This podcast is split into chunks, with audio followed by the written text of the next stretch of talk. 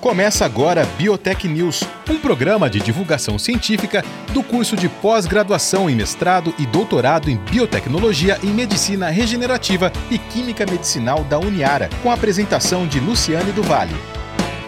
Olá, eu sou a professora Luciane do Vale. No programa Biotech News de hoje, eu converso com o Lucas Noburo Fattori Trevisan. Ele é doutorando no programa de pós-graduação em biotecnologia aqui da Uniara. E eu vou conversar com o Lucas sobre bioimpressão 3D. É claro que antes de começar a entrevista, quero agradecer a disponibilidade do Lucas em conversar com a gente. E, Lucas, será que tem como a gente tirar um pouquinho o bio primeiro para falar do que, que é né, a impressão 3D e depois a gente põe o bio é, novamente na nossa conversa? É possível? Mais uma vez, muito obrigada. Bom dia, Luciane. Primeiramente, queria agradecer né, o convite e, e já entrando no assunto, né? Quando a gente vai falar sobre bioimpressão, a gente tem que dividir mesmo, como você sugeriu, né? O que, que seria falar de impressão 3D primeiro e depois falar de bioimpressão? Porque quando a gente fala de impressão 3D, é aquela coisa que a gente vê de filme, né? A gente precisa imprimir um material nas três dimensões e aí você tem essa produção de objetos camada por camada, né? Já a bioimpressão, a gente está pensando já mais longe, né? Desenvolvimento de tecidos, né, para aplicação tanto na área da saúde, na parte alimentícia, né? A gente vê muitas empresas hoje trabalhando com isso, mas eles vão partir basicamente do princípio de obter um objeto tridimensional e eles vão ser construídos camada por camada.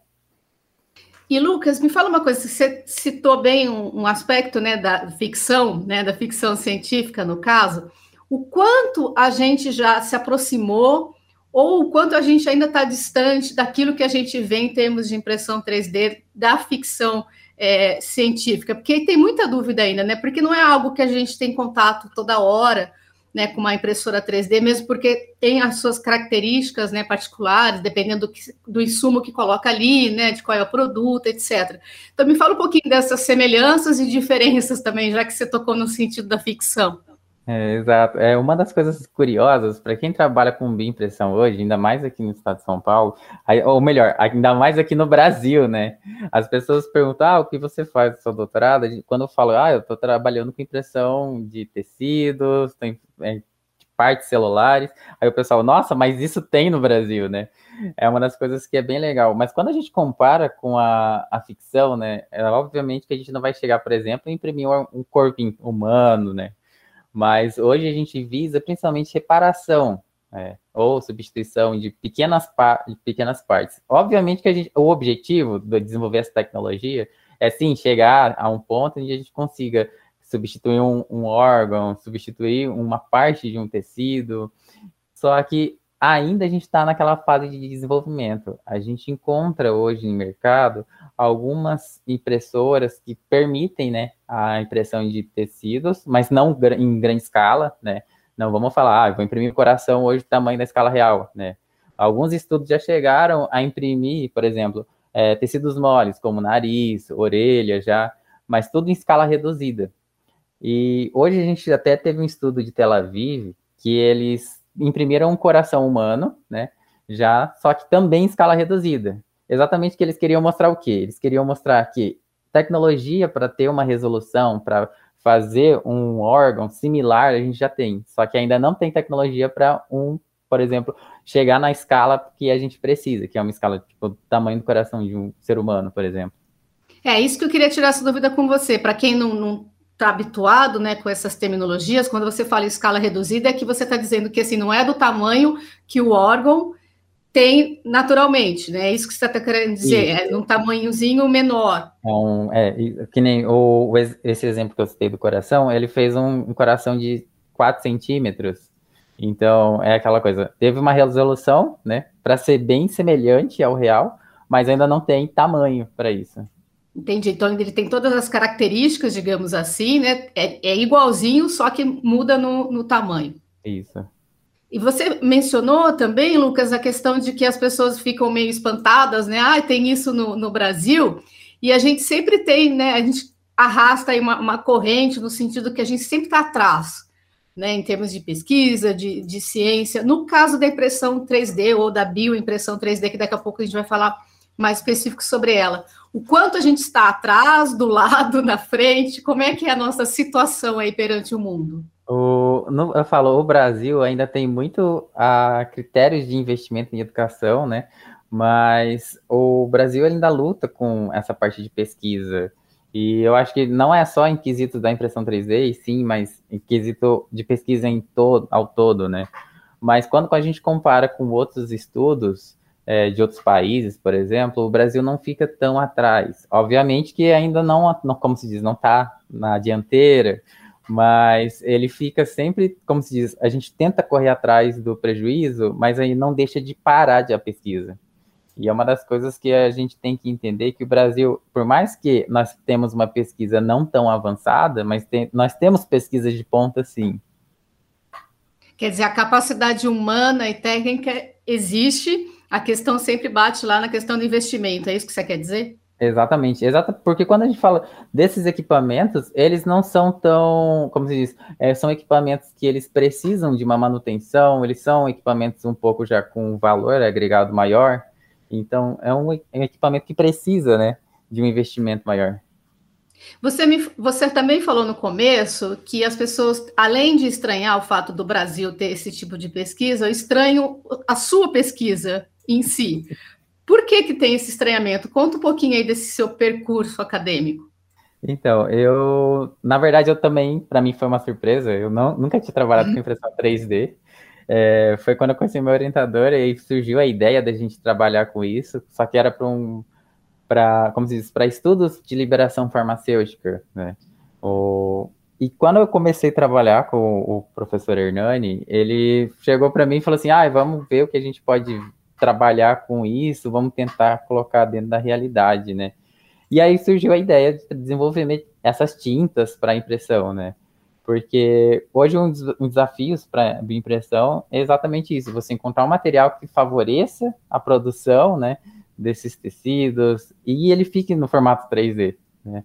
E quando a gente fala desses materiais, é uma das coisas que é complicado, porque as, as características que a gente deseja, nem sempre é, na verdade, 90% dos casos não é o que a gente consegue de cara, né? Então é uma das coisas, é por isso que a gente chama de pesquisa, né? Exatamente, né? Se não tem, é, precisa de projeto, quer dizer que não está pronto, né? Se é. precisa do, do, projeto, né? Se tivesse pronto, não precisava, né? Exatamente. Agora, o seu mestrado em si foi em quê, Lucas? Tem algum contato aí, uma, um diálogo com o seu doutorado? Porque você falou assim, então, quando eu conheci o professor Enani, quer dizer, como é que se deu isso? É, como que eu conheci o meu orientador, né? Ou quando eu fiz mestrado na Unesp, na área de biotecnologia, e eu desenvolvia sistemas farmacêuticos para liberação, né?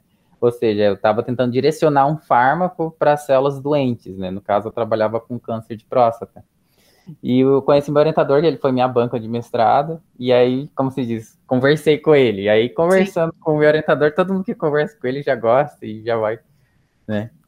E aí foi a ideia que, inicialmente, eu estava querendo desenvolver um sistema para avaliação de remédio, né, para aplicação farmacêutica. Só que, e aí surgiu a ideia, por que, que a gente não tenta fazer, para você fazer o sistema de liberação, você tem que desenvolver um sistema que receba, né, essa, esses remédios, né?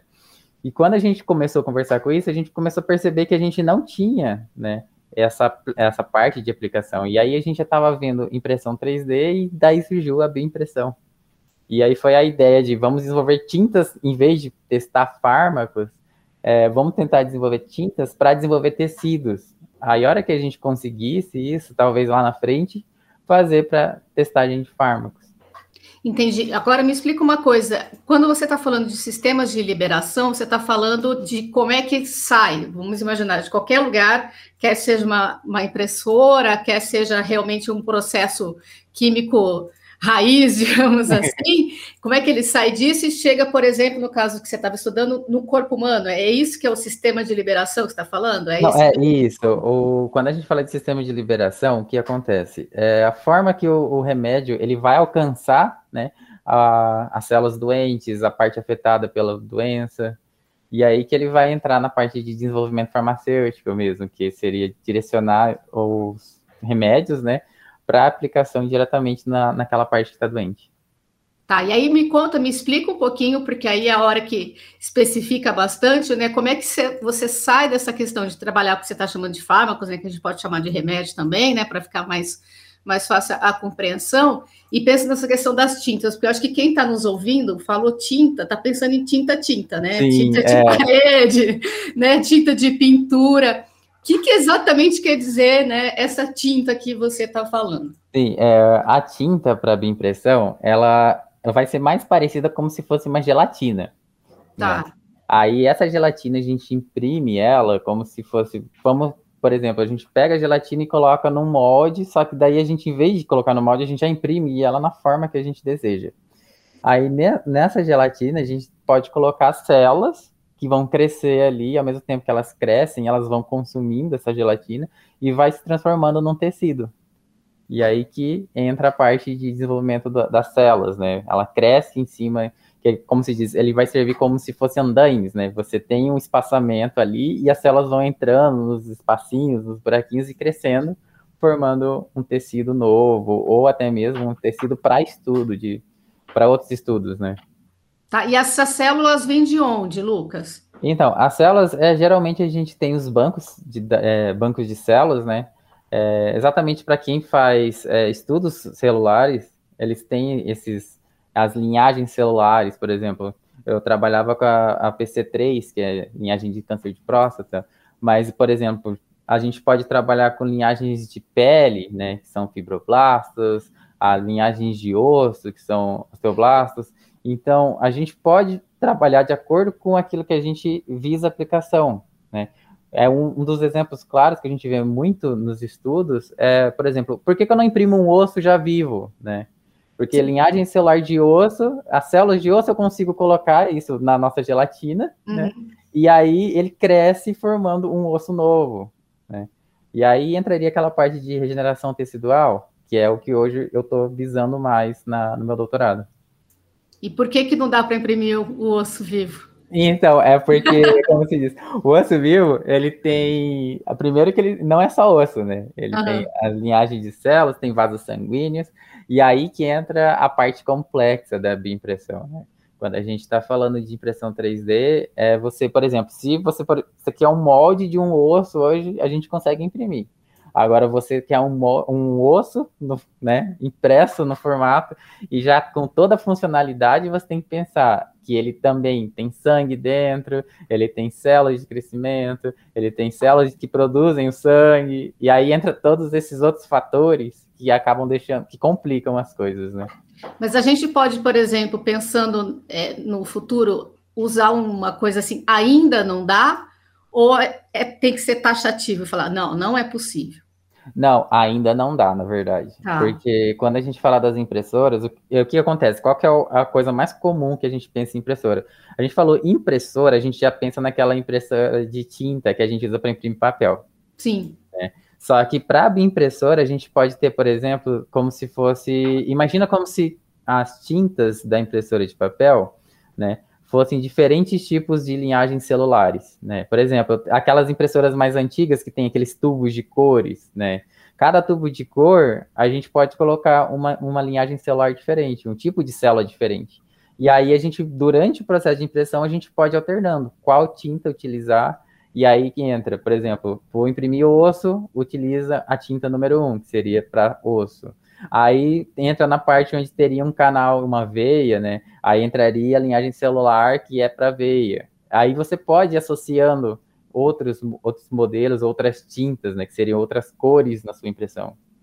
Entendi. Então é, é bem para usar o ainda, né? Ah, é, Até que a gente já taxou tantas coisas de impossível, né? E aí o impossível está convivendo conosco né, ultimamente. Então, não, realmente não dá para dizer não para a ciência né, e para e pesquisa. Exatamente. Falar... É.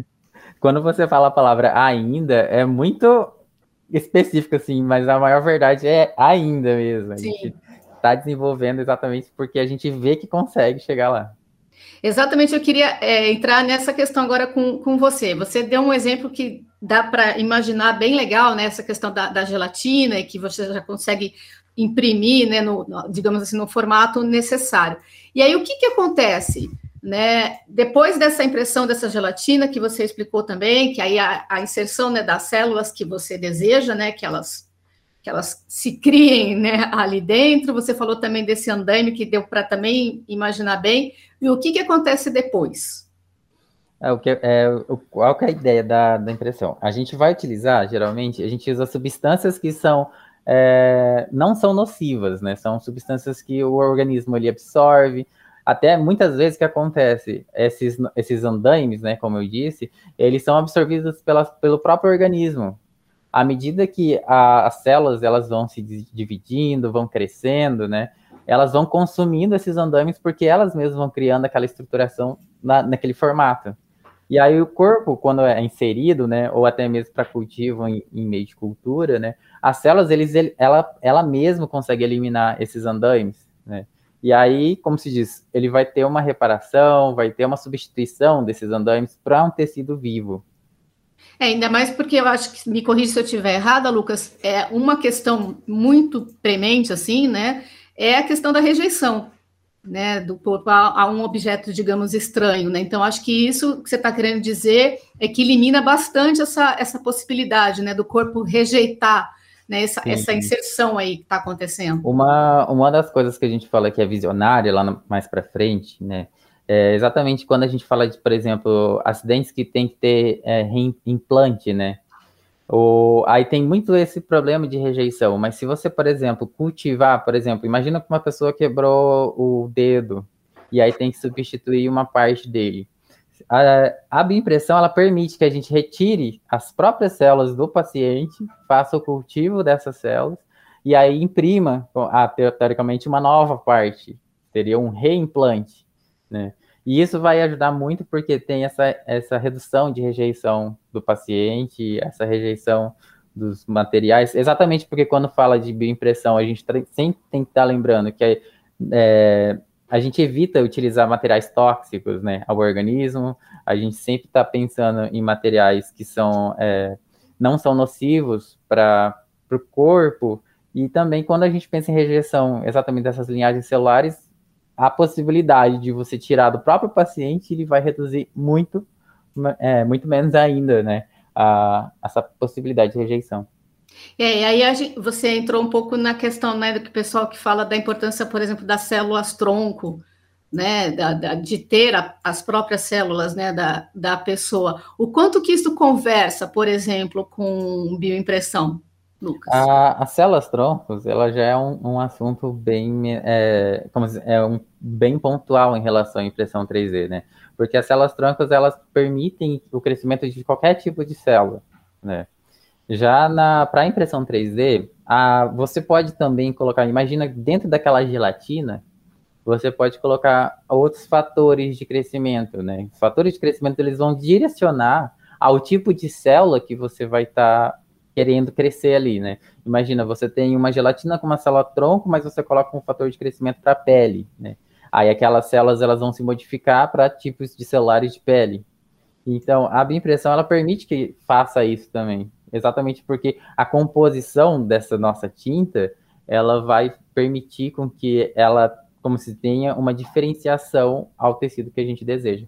Seria como se estivesse potencializando esse, esse poder da célula-tronco? Na verdade, é, acho que potencializar a célula-tronco é meio complicado a gente afirmar, mas a gente uhum. pode confirmar que, é, por exemplo, a gente está direcionando a tá. célula-tronco.